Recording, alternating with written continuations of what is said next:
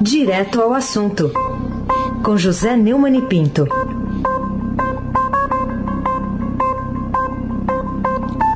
Oi, Neumani, bom dia.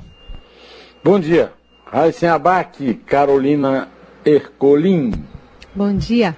Bárbara Guerra, Afrânio Vanderlei, Moacir Biasi. Bom dia, melhor ouvinte, o ouvinte da Rádio Eldorado 107,3. Clã Bonfim, Emanuel, Alice e Isadora, bom dia também. Raíssen Abac, o craque. Sob pressão da ala ideológica, Bolsonaro rejeita vacina chinesa. É a manchete hoje do Estadão. O, o Neumann, até que ponto, ah, para você, pode chegar o negacionismo do presidente ao ser cobrado, por exemplo, pelo filho dele, o Carlos? Não há limites, né?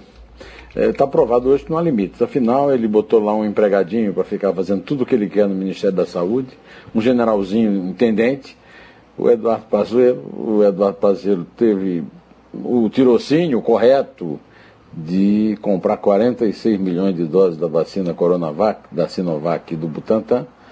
É, anunciou isso. E aí vem o Bolsonaro dizer que mandou cancelar o protocolo de intenções assinado é, na terça-feira 20, é, ou seja, anteontem, pelo Ministério da Saúde, para essa aquisição. É, Trata-se de uma, um absurdo, uma coisa sem limites, mas o Bolsonaro é assim mesmo. O Bolsonaro ele não dá, não tem a menor responsabilidade até com um parceiro como a China. As exportações brasileiras para a China passaram de 16 bilhões de dólares em 2008 para 63 bilhões de dólares em 2018, um crescimento médio anual de 16%. Em 2019, uma queda de 1,6% nas exportações brasileiras para a China, contabilizando 62 bilhões de dólares.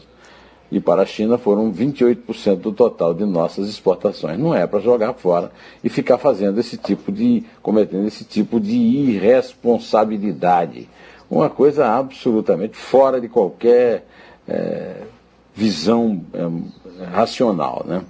O, a Rosângela Bittar escreveu um excelente artigo no Estadão, lembrando que a vacina contra a, o coronavírus não será obrigatória e ponto final, decretou o presidente Bolsonaro. Resta-nos a esperança de que este ponto final de agora, o artigo se chama ponto final, como foram tantos outros, seja um mero arrebatamento da ignorância não voltaremos à Idade da Pedra, mesmo que seja necessário recorrer ao Papa, ao Pajé ou ao Tribunal de Haia. Ponto final quer dizer fim, não permite réplica, a não ser que se subverta o sinal gráfico convencionado. Hoje, na, na, sua coluna semanal, o colega William Vac terminou o artigo A, a Cor da Vacina, dizendo para uma parcela importante do eleitorado, também no Brasil, assustada com a pandemia, pouco importa a origem da vacina, contanto que ajude a resolver uma questão literalmente de vida ou morte. Bolsonaro parece ignorar que o eleitor é mais pragmático do que ele pensa.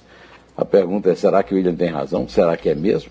Vamos ver, vamos, vamos, vamos esperar aí dois anos e meio. Né? Aliás, vamos esperar até agora aí um mês, e teremos as eleições municipais e nós vamos, vamos ver como é que o, o, o eleitorado nos municípios do Brasil, principalmente nos maiores, está reagindo a esse tipo de irracionalidade.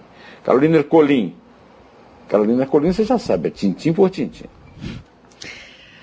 É, Neumani, vamos falar então sobre o novo ministro, né? Foi aprovado ali pelo Senado, da Corte Maior aqui do Brasil, do Supremo Tribunal Federal. Ele se disse favorável à quarentena de magistrados, né? Um dos destaques do Estadão de hoje. A partir dessas informações, né, algumas daqui, das que ele citou ao longo da longa é, fala que teve no Senado, o que você tem a dizer sobre a aprovação dele também por uma larga margem desse indicado do presidente Bolsonaro? É, a margem é respeitável, né? Afinal de contas, na Comissão de Constituição e Justiça, 22 a 5, no plenário, 57 a 10. Só 10 votaram contra. E ele, assertivo ele não é, né? Não posso falar pela magistratura nacional, mas por mim eu não vejo nenhuma dificuldade do ponto de vista jurídico normativo, não vejo também nenhuma dificuldade do ponto de vista social e político para o estabelecimento de quarentena para o magistrado. Marques afirmou que a proposta está sendo debatida em razão de um ou outro, quer dizer, ele não foi, é, sequer teve a coragem de citar o nome de a quem se destina, o Sérgio Moura Quem o ouviu chegou a duas conclusões, Carolina.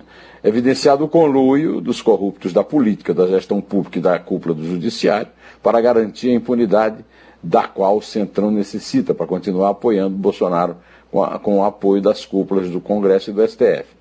As aprovações folgadas de Cássio Marques também, não nos esqueçamos de Jorginho Oliveira, e o recuo covarde de Luiz Barroso, no caso do senador com reais na cueca, evidenciaram essa afirmação. O drible do Fux, no novo colega, aprovadíssimo de plenário, ao sortear e cair em Alexandre de Moraes a relatoria do processo aberto com a denúncia de Moro sobre a tentativa de Bolsonaro de intervir politicamente na Polícia Federal, Inaldo altera essa realidade. Aliás, por falar em Moro, a bajulação sabuja do PT ao piauiense mostra que está tudo pronto para a pizza final, que incluirá a libertação e a ficha limpa do condenado Lula e, no mínimo, a quarentena de oito anos para o ex-juiz da Lava Jato. O condenado solto, o juiz que o condenou, condenado à quarentena para não ter que disputar com o chefe de todo o conluio, que é o Bolsonaro.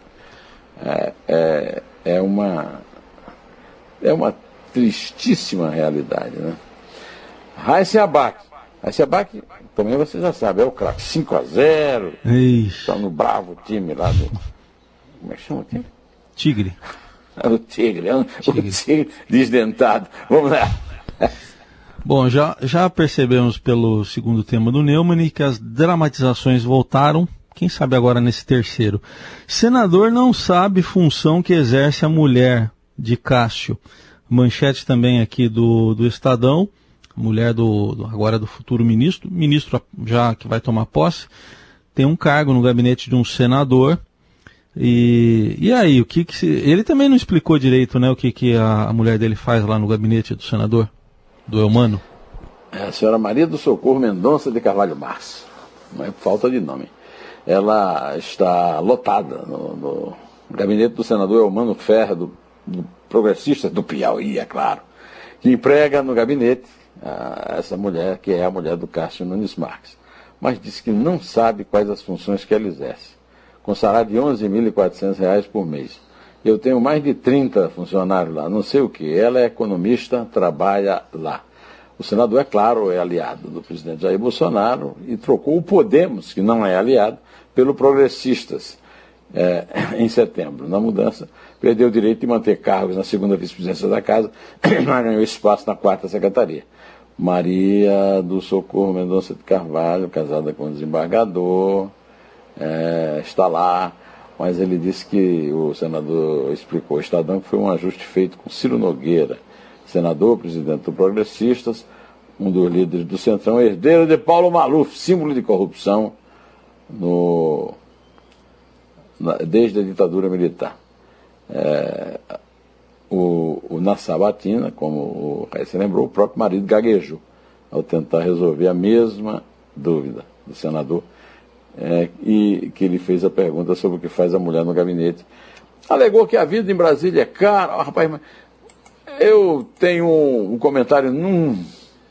Ou faço ha-ha-ha, eu digo, mas que vexame. Gostou da dramatização, né? Carolina Ercolim. Tá boa. Tintim por tintim. Ainda corrupção, né? Vamos falar também sobre o governo que prevê contratar 51 mil servidores a partir de 2021. É, em que esse tipo de providência pode ajudar na tentativa de equilibrar as contas públicas durante a crise econômica provocada pela pandemia? Bom, eu vivo dizendo que essa, esse gado bolsonarista que aparece lá na porta do, voltou a aparecer e ele voltou a falar com o gado, né? o único gado que fala, é, é, fez muito bem escolher o apelido para o Bolsonaro. Mito, é um mito mesmo. Mito é mentira, minto, né? Basta acrescentar um N. Mas mito quer dizer mentira no dicionário, é, é fantasia, é uma. É, é, é, é uma.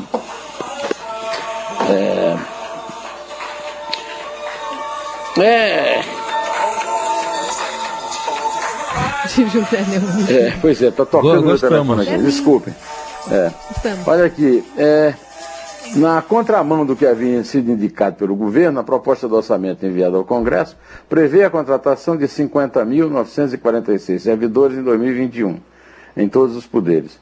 O impacto financeiro para repor essas vagas foi estimado em 2 milhões, bilhões e 400 milhões, sendo 2 bilhões e 100 milhões só no executivo.